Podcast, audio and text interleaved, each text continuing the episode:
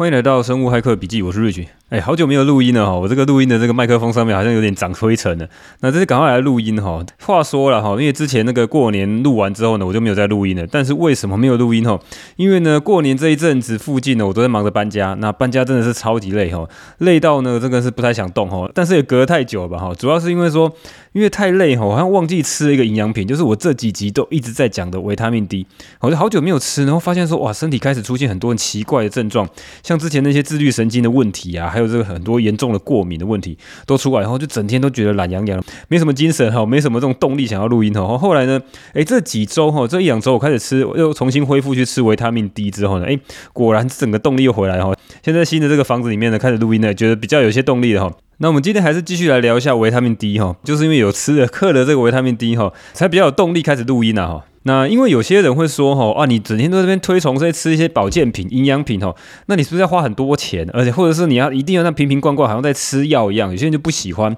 就认为说这不是天然的方式啊，对不对？你吃那些营养品，大部分都是人工合成的，就算不是人工合成，也是从天然的食物里面去提炼出来。反正我拿到就是一颗一颗的药丸，一一罐一罐的罐子哈，那家里到处都是瓶瓶罐罐，然后你就要去吃这些营养品，才能够达到最佳的健康吗？以前的人到现在都也没有在吃这些东西啊，那为什么现在人就这么弱哈，这么虚弱哈？那我必须想说我自己的经验啊，我自己想法就是我跟你之前一样，我想说我就不想要去吃这么多营养品，尤其是这种长期要吃的，我每天就要吃这些营养品的话，我不是好像被他绑架了吗？我人生就好像被营养品厂商给绑架了。我不是吃药，但是吃营养品啊，不是一样吃的瓶瓶罐罐。所以呢，我就想方是说，我如果要维他命 D，我不是晒太阳就好了吗？哦，我就到外面去晒太阳就好了。诶，我确实这样做哦。其实现在已经春天了嘛，哈，春天其实还是有可以晒太阳。我搬完家之后，我想说，诶，最近天气都不错，所以我有时候在家我会晒太阳，每天大概会晒个二十分钟到三十分钟。因为有一个可以晒到阳光的这个阳台，所以我就出去晒太阳，然后把这个穿短袖短裤就去晒了嘛。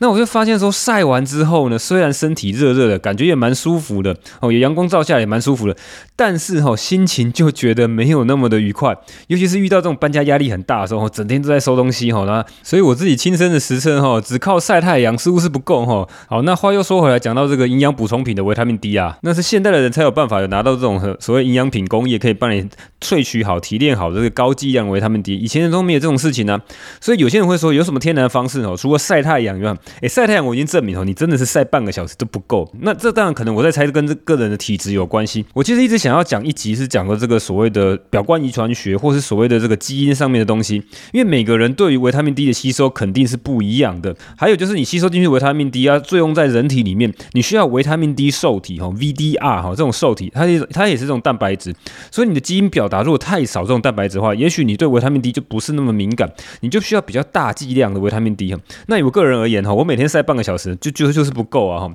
那当然也不是每天有办法晒，台北你知道这天气常常是有时候有太阳，有时候没有太阳，一个礼拜大概可以晒个三五天就不错了。所以呢，如果你只靠太阳，在台湾的北部呢，肯定是不够的。所以你很还是需要是靠这个食物来补充。那食物你就想说，除了营养品以外，有什么样天然的食物呢？可以来去增加维他命 D 哈。好，那他稍微整理一下，我看到一些资料哈。如果你真的不想要吃营养补充品的话，也许你可以从这边来补充了哈。那第一个就是讲，你可以去吃鱼肉哈，尤其是这种富含油脂的鱼肉哈。像过年的时候呢，我就吃了很多这种所谓的 fatty fish 哈，像青鱼，青鱼里面那个 omega three 很多，那它的维他命 D 含量也相对比较多。那至于多到多少，就看你吃多少量哈。这东西就不像营养品有这种标准化，你吃一颗有多少个 IU，有多少个呃 microgram 哈，这种东西就很难去很难去量化了哈。好，那再来就是像那牛肉啊，或是奶制品，或是蛋黄啊，也是有人说里面有维他命 D，但是那个含量真的非常的小，你可能吃到天荒地老，可能都还吃到不够。那再来就是所谓的天然食物里面还有所谓的香菇，那香菇这个就有学问了哈。一般的这种香菇，市售香菇如果没有晒过太阳或没有照过这个紫外线 UVB 的，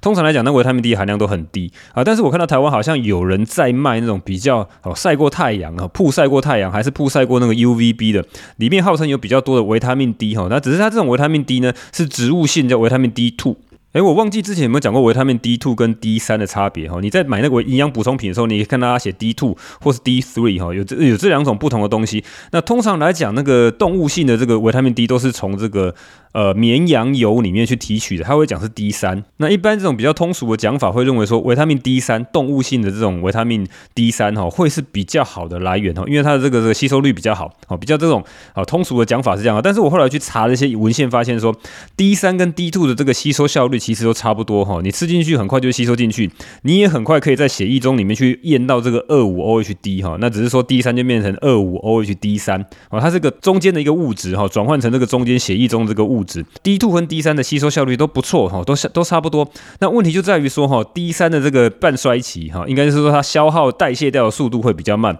所以比较能够长时间存留在身体里面，那你就不用说一直长时间去长期的去这个一直要去补充哈，因为 D two 的这个消耗比较快，代卸比较快。好，那接下来聊一下说哈，你吃了哪些东西哈？你可能平常的生活习惯里面吃了哪些东西，可能会影响你维他命 D 的吸收。好，即便是你已经开始吃营养补充品，或者是你像上面讲的，你吃了很多香菇，你吃了很多这个食物是跟这个 D 三相关，或者是说你晒了很多太阳哦，它会有什么东西会影响你吸这个吸收哈？啊，这边主要是讲食物啦，主要是第一个像那个台湾好像之前蛮有名的一个减肥药叫做罗氏鲜吧哈。那这种减肥药呢，号称会影响这个油脂的吸收，那间接也会影响到你维他命。维 D 三的吸收，因为我们知道维他命 D 也是一个脂溶性哦，油脂的脂脂溶性的一种维他命哦，它需要靠这个油脂来吸收。哎，只是最近好像有些研究说，像我看那个李思贤医师他的粉专有讲到说，是不是说你吃这营养补充品一定要同时吃一些油脂类的食物，高油脂类的食物，就是吃完饭然后你可能有吃肉有吃油之后呢，再去吃这个维他命 D 才会比较有效果哦。那好像有些研究说它不需要哈，好像效果没有差很多哈。那但是我一样会在饭后吃啊。好，那这边讲到就是说有一个减肥药叫罗氏先，前一阵子很很有名的，他好像是台湾也是。呃，卫福部核可的，美国 FDA 也是核可的一个减肥药哈，它会影响到维他命 D 的吸收。那我知道现在好像比较少人在吃这个药，还是我身边都没有。因 为你在做 biohacking，你就吃低碳饮食就好，你干嘛去吃减肥药呢？那只是说，好像我听到有很多的医师也在推广这个所谓的瘦瘦针，好像台湾很多很多人就打一根针哈，打在肚皮上面哈，可以抑制你的食欲哈。有些人就是说，呃，你比较没办法控制你要去吃一些特殊的食物，或是呃去笃信所谓的热量赤字哈，你要特别去算各种热量哦，那东西就。考验你的意志力啊，所以这时候你可能需要瘦瘦针哈。那如果你你走这个国外比较多的 biohacker 在讲的这种所谓吃低碳饮食的话，一般来讲你是不需要这所谓的减肥药啊。只是我刚好看到这个文献上面有讲说什么东西会影响维他命 D 的吸收。那再来就是比较有常的在讲的哈，就是喝咖啡哈，这个咖啡因呢会影响维他命 D 的吸收，因为你一定常常会看到说啊，咖啡因好像会让你这导致所谓骨质疏松，有蛮多的研究都在讲这件事情哈。但是后来又有些研究上，它有这个所谓的 conflict 哈，就是有不不一样的这个冲突，有些人说会，有些人说不会。哦，那事实上，在这个流行病学统计上面，确实是有讲到说，咖啡喝多了哈，会减少你这个血液中这个维他命 D 二五 OHD 的浓度。哦，但是我觉得比较重要的是说，哈，它可能会影响所谓的 VDR 的表现。哦，所谓的 VDR 就是维他命 D 受体 （Vitamin D Receptor）。我们知道这个维他命 D 最后层层转换之后，达到一个最活性的物质之后，还需要跟身体里面某一种蛋白质，哈，就是维他命 D 受体做结合。这个是最后一里路，哈，身体才能够去利用维他命 D 来去做一些事情。哦，它基本上是一个类似荷尔蒙啊，就是你接收到这样的荷尔蒙之后，你身体才可以再去做一些运作，哈，比如说你一些自体免疫能够运作比较顺畅啊，哦，一些过敏的情况降低呀，哈，像我这种莫名其妙的自律神经失调问题，也不会让我的神经那么的敏感啊。哈所以呢，在最后一里路的时候，如果你有喝咖啡，尤其是你对咖啡因非常敏感的人呢，通常咖啡因会去抑制 VDR 的表现，哈，导致你虽然前面吃了很多维他命 D，哈，让你后面哈层层代谢之后，让你作用在身体里面的这些功效，哈，会去有打折扣了，哈，这是我看到这些文献在讲的这个事情。所以各位啊，如果说你真的觉得维他命 D 有效果的话，那中间有在喝咖啡的话，可能要限制一下剂量。那我自己的经验是说，哈，因为维他命 D 的这个代谢的时间会比较长，它可以停留在身。身体的时间比较长，好，停留通常会好几周啦，所以呢，这个咖啡的代谢比较快，哈，通常呢，你就是呃四到八个小时，大概可以代谢掉一半，哈，至少会代谢掉一半，好，所以呢，通常来讲，你喝咖啡，我就是呃，我偶尔还是会喝咖啡，哈，所以喝咖啡的时间就不要喝拉太长，哈，不要一整天都喝咖啡，哈，就是呃早上喝，中午喝，晚上喝，哈，就是通常来讲就是减少喝咖啡的次数，哈，真的有需要这个高强度工作的时候才喝咖啡。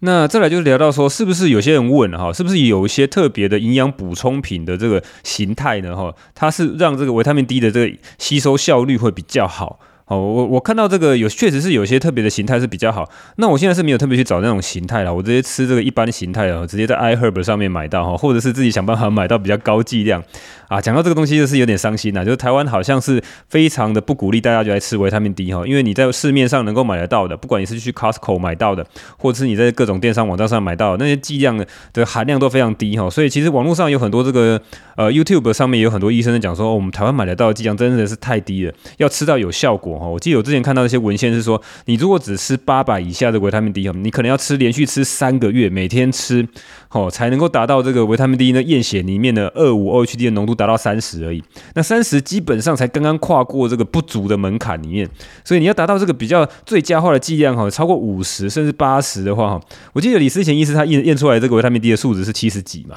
他自己都吃到七十几哈，所以如果你要吃到那么高的话，哇，你真的是吃个半年一年可能都吃不太到那个剂量。如果你照在台湾买得到维他命 D 哈，所以讲起来有点伤心呐。所以你要拿到比较高剂量维他命 D 还是有些困难哈。那在各自大家想办法去找一找吧哈，或者是你就多吞几颗吧哈。那所以想说，是不是有些比较高吸收率的哈，你不用那么高的这个剂量哈，就可以得到比较好的这个维他命 D 的这个吸收效率哈？我记得我很久以前跟李思贤医生在聊天的时候，他讲说他好像在看到国内有个厂商是用所谓的 liposomal 形态的嘛哈，这种所谓的 liposomal 就是用这种脂质颗粒啊，奈米脂质颗粒吧哈，这种东西它有很特殊的这种包覆的技术哈，把维他命 D 包在中间，那外面是用这个油脂包覆的哈，像一颗球一样，很小很小的球去包覆了，那号称这样的包覆。方式哈，在进到身体里面之后，它可以很快的去传送这个维他命 D 到这个，比如说肝脏跟肾脏，然后再去转换成比较活性的物质哈。在那个 iHerb 上面也有看到这个比较低剂量，它也是号称所谓的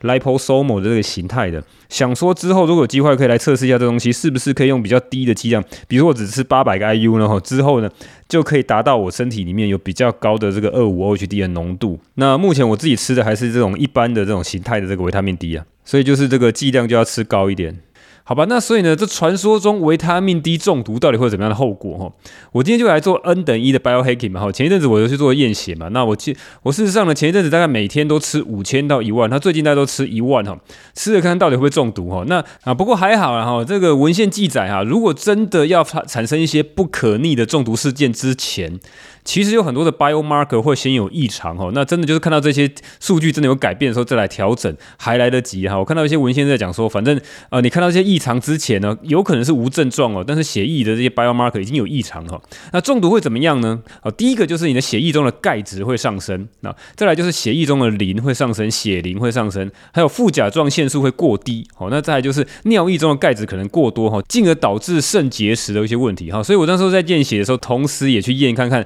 血液中的钙质怎么样哈？然后血液中的副甲状腺素是怎么样？还有再验验一下这个尿液中的钙质有没有过多哈？那当然验出来都是没什么，都很正常啊。啊，因为照学理上面来讲，维他命 D 其实是增加肠道吸收钙质的能力哈，也同时去增加这个肾脏哈在尿液中把它这个钙质再回收的这个能力，所以事实上它是增加这个钙质的吸收嘛哈。那有些人会说，它是不是要再另外去补充钙质？因为我看到台湾很多市面上的营养补充品，它同时也会加钙，也会加维他命 D。那这个东西哈，其实蛮有争议的哦。在近近几年，有很多的研究在讲说，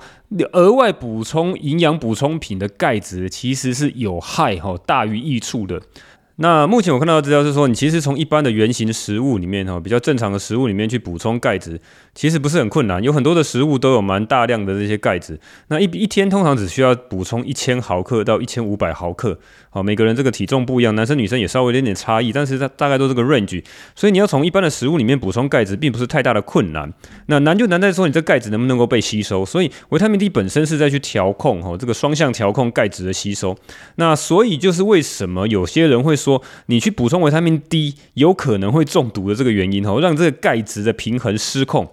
但事实上，我们之前有讲过，我记得在那个江守山医生还是另外一个医生有讲过。维他命 D，我们的营养补充品，它本身哈是比较 raw data，要怎么讲？它就是比较原始的这个形态，它不是这所谓的活性的形态。那如果是像药物的这种维他命 D 哈，它这个已经到了最纯化、最活化的这种活性维他命 D 的这种程度。它其实可以很快的让身体里面哈，这这直接就是荷尔蒙的作用，让你很快的去让这个钙质去上升。所以也就是说呢，如果你是吃一般的营养补充品，它需要做层层的转换。那这转换的过程，身体在每一个关卡都会根据你的需要去转换成下一步需要的活性的物质。当你身体不需要那么多的钙质的时候，它就不会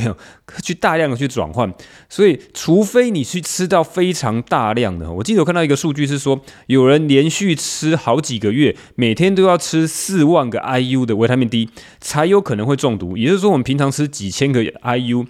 这个很多这个卫生主管机关都很担心我们多吃一点维他命 D 哈，叫你吃几百，即便你吃到几千，像我现在吃到五千，在很多的文献上面都是证实说几乎是没有危险性的。那当然你可能会听到一些有些人会引述一些非常奇怪的个案报道哈，他就吃了一些呃正常的维他命 D 的剂量哈，吃了几千就导致他中毒。那通常是他这些基因非常罕见的基因变异的情况啊，可能就好几万分之一的这个几率会才会发生呢。那当然我为了避，为了规避这个几万分之一。的这个风险呢，我还是先去验血看看哈。好，那关于维他命 D 呢，其实应该就录到这边就好了。我也录了非常多集了哈，讲一大堆这个研究跟我自己的看法。好，但事实上呢，我还我还想要讲一件事情哈，就是说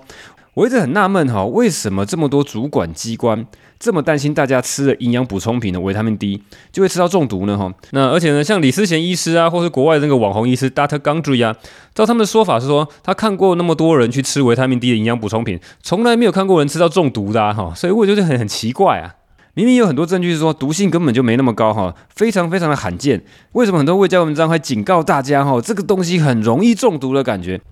这个其来必有因呐，哈，那当然有个阴谋论是说呢，这个维他命 D 是不是太有效果了，又便宜哈，所以会挡到药厂的财路。那如果说把一些疾病呢都靠维他命 D 就能够治好或去预防呢，那药厂的药呢就不好卖了嘛。那这样的说法呢，哈，也是听听就好，也没什么证据呢。我们还是来看一些比较实际上面历史上面发生的事情哈。那我就翻到了两篇的文章呢，发表在梅约诊所学报上面哈，它这一个是一个医学期刊上面这些学术论文，好，有两篇。那我们现在聊一下这两篇文章。之前呢，哈，我们来稍微聊一下哈，梅月诊所的来头哈，这来头可不小哈。那我又去查一下 Wikipedia 呢，它上面写说呢，梅月诊所是常年在各大权威报道中名列世界排名第一的最佳医院。那因为梅约诊所对我们一般的台湾人好像蛮陌生的，所以我又稍微去查一下 Reddit 哦，这个号称美国的 PTT 啊，看看上面乡民怎么留言，怎么来评价梅约诊所。那我看到他们的评价都讲说，哇，梅约诊所是非常屌炮、非常厉害的一个医院哈，专门在治疗一些非常困难的疾病哈，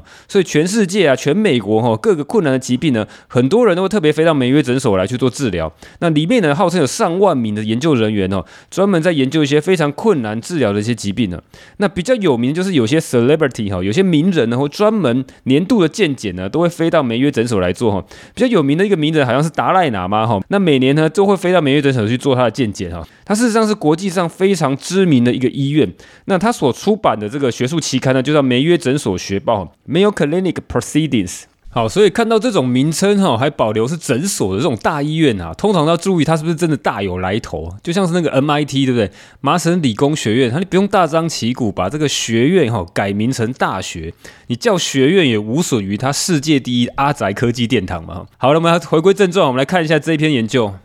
好，那这两篇的第一篇哈是发表在二零一五年五月哈，由梅约诊所的内科还有加医科的一群医师所做的研究。那这个研究是研究这个血液中哈维他命 D 的浓度的改变，跟维他命 D 中毒的事件到底有没有相关性哈？那你知道梅约诊所的大本营是在美国明尼苏达州的罗特斯特这个小镇哈？我看它地图，它应该算是个小镇吧哈。不过当地呢有非常完善的医疗记录的资料库你可以想象成有点像是台湾那种鉴宝资料库这种研究哦。他们就研究呢，把二零零二年到二零一一年这十年间，当地两万多个人的医疗记录拿出来比对哈，做统计跟这些相关性的研究。好，那直接讲结论了哈，这十年间哈，人们的血液中维他命 D 的含量确实是啊，越来越多人测出来哈，血液中二五 OHD 的浓度高于五十哈，这个数值高于五十哈，你们要正常值是三十到一百嘛，那高于五十算是比较高了哈。好，但是随着这个血液中二五 OHD 的浓度上升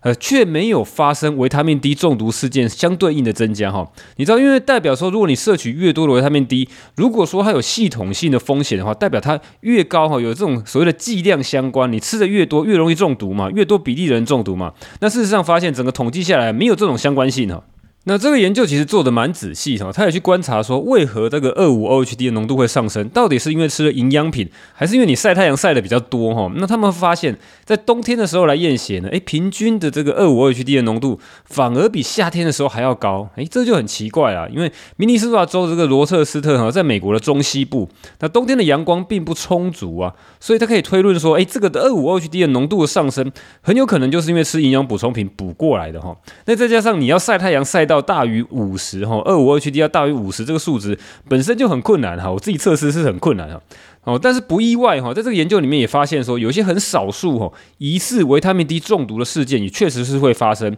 那其中一个比较最严重的哈是发现它是二五 OHD 的数值高达三百六十四哈，哦就出现了非常严重的实际的临床的症状，包括这种体重的减轻啊、很疲倦啊、恶心呕吐、头痛咳嗽，甚至高血压哈。那其他一些个案哈，去怀疑他可能疑似中毒哈，是因为验血的时候发现他钙质的浓度超过正常值，哦，但是大部分却没有任何的症状哈。也没有去诱发一些所谓甲状腺啊，或者是肾功能的异常啊。那之后呢，再深入的观察这个中毒事件哈，尤其是那个最最严重的那个中毒事件哈，他是吃了每天哈吃了五万个 IU，而且有时候一天吃好几次哈，你等于吃了十几二十万个 IU 的维他命 D 哈，再加上他同时也去补充超高剂量的钙片哈，这个钙的营养补充品哈，所以真的是吃了超超超高的剂量才发生这个中毒的事件。那这个个案我自己猜测哈，文献上面是没有写啦，因为他可能真的是要去治疗一些自体免疫的问题，才去相信一些所谓的替代医学的一些医师的一些建建议吧，否则自己怎么可能去吃这么高剂量的维他命 D 呢？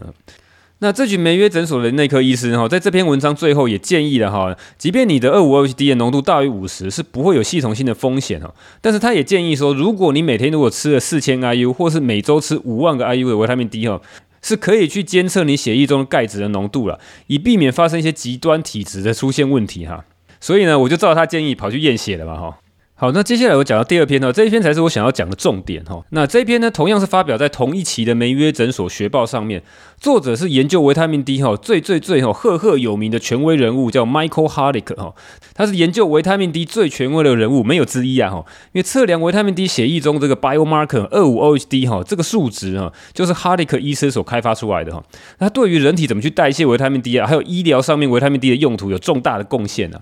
那我记得台湾有位医师叫江坤俊医师哈，蛮有名的，他常常上电视啊。他在那个美国进修的时候呢，他的老师号称就是这位 Michael Halick 哈利克医师哈教授。那江坤俊医师他在网络上也写了非常多的文章，拍了很多影片来推广维他命 D。有空呢，大家可以去找来看一下哈，不要只是听 Rich 在这边鬼扯。那 Dr. Halick 其实也是有些争议哈，因为有些学者哈也是反对他的这些鼓吹大家来吃维他命 D 哈，有些学者来攻击他哈。那攻击这个哈利克医师的这些学者呢，哦，他们提出的论点就是说，哈利克医师本身呢，之前有一些这个医疗的争议哈，对这些病人有些医疗争议。那再加上呢，他因为他的这些研究呢，跟他大力的鼓吹呢，导致说呢，全美各地的这个维他命 D 的检测，好像二五 OHD 的检测大量的爆发哈，呃，浪费了大量这个健保的资源哈，美国的这些呃保险的资源呢，并且呢，造就了庞大美国这个维他命 D 营养补充品的大量的这个业绩大爆发哈，所以是一个评价蛮两极的。一个非常知名的网红医师了哈，我自己去那个哈利克医师的网站上面逛逛哈，发现他自己讲他自己就是维他命 D 的权威，很有趣的哈。他自己讲他是 Vitamin D 的 Authority 哈，这个很少人是自己自吹自擂哈，通常是别人吹捧他嘛来讲他，但是自己挂在自己网站上面醒目的标语哈，讲自己是维他命 D 的权威，嗯，这个蛮少见的哈。好，那重点就是说哈，Dr. Halick 他在这个梅约诊所期刊里面哈，也写了一篇社论哈，哦，来评论刚刚讲的上面讲那个梅约诊所的一些内科医师所做的这些研究，也特别讲了一些跟维他命 D 相关的一些历史哈。那标题都在讲说，其实维他命 D 没有大家想象哈，曾经想象的这么有毒了哈。而且这篇文章是在回顾过去医学界还有社会大众对维他命 D 毒性的认知的一些变化哈，讲一些这个历史事件的一些故事的哈。好，那我就来引述一下他这篇文章讲的一些历史故事嘛，哈，这个话说哈，从前从前哈，一百多年前，大概在西元一千九百年嘛，就是十九世纪跟二十世纪初嘛，哈，一九零零年前后嘛，那生活在欧洲还有美国东岸的一些城市啊，竟然有高达八成的小孩啊，他发生所谓生长迟缓、骨头发育一些严重的问题啊。那后来才知道，这个就是叫做所谓的佝僂症的一种病哈，其实就是维他命 D 严重缺乏的一种疾病。诶，我记得有一次我在看老高的节目哈，他有提到这个《被讨厌勇气》这本书哈，本来就是在讲这个有一个很有名的知名心理学家。阿德勒的这个心理学的这些理念嘛，哈，那么讲到阿德勒哈，事实上就是从小就有佝僂症啊，哈，诶，我查了一下哈，果然哈，阿德勒这就是就是差不多那个时期的人哈，呃，阿德勒就是十九世纪末出生的这个人啊，那他小时候哈，直到两岁之前呢都没办法走路，到四岁呢还发生严重的肺炎哈，以现在来看到，确实这些症状很可能就是维他命 D 极度缺乏的问题啊。那那个时候这个小孩实在太普遍了哈，那直到一九二一年的时候才有科学家发现啊，其实你只要要让这些小孩晒到足够的阳光哈，就可以去治愈这种骨头发育的问题哈。那你除了直接去晒太阳哈，如果你去吃一些啊已经曝晒过日太阳的一些食物哈，你不用自己去晒太阳，一样可能可以去治疗这种疾病哈。所以当时的人一看说，哇，这个维他命 D 确实是个好东西啊，所以就怎么样，就把很多的食品呢来做所谓的营养强化哈，你就拿去添加很多维他命 D 哈。那最有名就是营养强化的维他命 D 营养强化牛奶。所以当时他到后来哈，连面包啊、苏打汽水啊、啤酒啊，还有那种蘸酱啊，都加了这些维他命 D，甚至连那个热狗哈都不放过，因为小孩喜欢吃的东西就拿过来加料。啊，到了一九四零年代哈，那个时候的医生发现说，类风湿性关节炎啊，如果你去吃高剂量维他命 D，诶，可能有效果哈。诶，类风湿性关节炎是一种自体免疫的疾病啊，那个手脚的关节会被自己的免疫系统攻击，然后发炎，渐渐的变形，最后会严重影响到生活哈。这是个蛮严重的一个疾病。那那个时候的医生发现说，诶，如果我给病人吃二十万到三十万这种超高剂量的维他命 D 营养补充品，好像就有效果去治疗这种疾病哈。但是问题是，如果你给这样超高剂量，很快就会发生维他命 D 中毒的问题啊！一九四零年代就发生说，诶，维他命 D 吃太多哈，可能会有严重的后果，必须要承担这些副作用啊。不过，但是因为那时候是要治疗严重的疾病嘛，所以你可能会承担这些后果哈，一般人也不会发生嘛哈。诶，但是呢，到了一九五零年代呢，就发生了一些奇怪的病例的事情哈，在英国哈发现啊，有一些婴儿诶出现了一些怪病。他症状发现脸部会发生畸形，而且脑部反应迟钝，然后再像心脏的主动脉瓣膜会狭窄这些问题。最重要是，他们也发现了这个婴儿会发现高血钙的问题。那这个时候哈，这个英国国英国国家这个皇家医学院就开始找这些怪病的原因哈。那大家也猜到哈，前后都讲这么多哈，铺那么多梗哈。这个后来英国英国皇家医学院就就认定说这些婴儿是维他命 D 中毒。那原因是什么哈？原因就是因为吃了各式各样哈，各种添加莫名其。妙的这些维他命 D 营养的强化补充食品啊哈，那支持他们这个结论的证据哈，他们是发现说他们在怀孕的母老鼠身上哈，给它超高剂量维他命 D，那生出来的小老鼠哈，一样会发生这些症状哈，因为发现哇，脸部畸形、心脏瓣膜狭窄，还有高血钙这些症状。好，这个调查结论一出来哇，整个英国社会就炸锅了，好，是不是？英国就快速的立法哈，禁止所有食品来添加维他命 D。诶，这个大英帝国都这样搞了，所以几乎所有其他的欧洲国家也都跟进，然后亚洲国家也都跟进，所有的维他命 D 都不能够添加在食品里面，避免发生这种婴儿严重疾病的问题。好，那禁止完之后，只有远在大西洋对岸的这个北美洲，好像美国、加拿大哈不甩英国人禁令，他们继续让厂商去生产那个所谓营养强化的维他命 D 的食品哦，像这个维他命 D 强化的牛奶哈，到现在美国你还是可以买到哈维他命 D 强化牛奶啊，好，但是台湾你可能找不到了嘛，对不对？好，那这件事情出来之后，就严重影响到社会观感啊，还有医学界医生对维他命 D 的这个观感，我觉得说，哇，这个好像很有毒性啊，哈，这种所谓只要稍微超过一点剂量，就会导致婴儿发生这种严重疾病啊，哈。但是后来这个这个调查哈，越越来越多的深入的调查发现，像英国儿科学会他就发现说，那些被认定为维他命 D 中毒的一些婴儿，大概其实都吃到的维他命 D 其实不是很高诶，每天他只吃一千五百到一千七百二十五个 IU 哈，这种低剂量就会中毒，其实蛮奇怪的。后来才发现，他们其实这些婴儿是有很罕见的基因缺陷啊，才会导致说大多数的人吃了都不会有问题，甚至其实一般婴儿其实也是需要补充维他命 D，尤其是像英国这种哈高纬度的吧哈。这维他命 D 很缺乏哈，太阳很缺乏的这种国家，事实上是需要补充的，所以啊，就变成是一朝被蛇咬嘛哈。现在这个医学会很多的医学会还认为说维他命 D 很容易中毒啊，比较保守的医疗监管机关呢，就会大力来限制维他命 D 营养补充品的这个剂量嘛。我在猜，像台湾的卫福部限制我们说只能够吃每天吃八百个 IU，你能够买到营养补充品都非常低剂量，大概就是这个原因吧哈。好，那接下来进入五星留言的部分哦。好久没有开这个 Apple Podcast 哦，很怕大家来留言说来催我做节目哈。我自己有些东西卡住了，没有出节目。那今天这集赶快出一下哈。好，第一个评论人是好久没有补充薪资的宝妈。好，优质好节目狂推，好立 Rich 的节目急推。自从工作后很少看到文献，多亏了 Rich 做这个节目，帮我脑补更新很多新知哈。我相信很多人应该很久没有更新自己的新知，我很佩服 Rich 去找事情。好了，感谢你这些追捧啊。好了，吹捧吹捧吹捧。好，你说这是你一直想做的哈，听了 Rich 节目之后马上更新自己的新知，哈，希望可以继续做下去。好，没问题，我会继续做下去了哈。你说你可以支，希望这个挨大粉丝可以来看看哈，非常有料的节目，急推。好，再来是。Hola Len 哈，口条跟咬字有升级感，有感升级。好，从第一集听到现在，感觉得出来口条变好，原本过多的啦吼有显著的减少，听起来舒服很多啊，有希望有更更多的内容。好，对了，我自己感觉还是有啦，那么这是我口头禅，没办法，喜欢听就来吧。啊，再来下一个是啊，这个不是五星跳过，呃，再来评论人是哎，这怎么念？威威沙利嘛，哈，威沙利啊，大概是这样吧。获益良多的节目，的二零二三年才开始聆听，这个节目改变了既往思维模式，验证了一些曾经被告知但存疑的概念。好，那感谢各位的留言哈。虽然我很久没有出节目了，但是还是有人来做五星留言哈，非常的感谢。那在节目结束之前呢，我也跟大家报告一下我自己怎么做的，大家可以参考哈。那因为这东西跟医疗相关的，自己想办法，自己多做一些研究，甚至呢去问一下医师嘛哈。那我自己的做法是我每天会去吃五千 IU 的维他命 D，那有些人会建议吃四千就好，四千五千差不多哦。那你也可以去吃四千，那再搭配维他命 K2，再搭配这个微量元素的镁哈，NG。那因为 K2 可以减少肾结石啊、软组织钙化的风险啊，所以你跟四千或五千个的 IU 的维他命 D 搭配一起吃呢，据说是可以进一步降低可能发生这个钙质不平衡的风险。那当然 K2 的研究都还比较早期，目前应该大部分都是动物性的研究。那我自己每天在家就这样子吃，那我吃的维他命 K2 是一百 mcg 一百微克。然后这个形态是 M K Seven 的哈，我自己吃这个，那再加上这个镁哈，我是吃这种比较高吸收率的镁哈，你去找比较高吸收率的镁，那一天吃个两百到四百，你去看它这个营养补充品上面厂商的建议吧，好，因为呢长时间补充维他命 D 呢，有可能会去消耗过多的镁哈，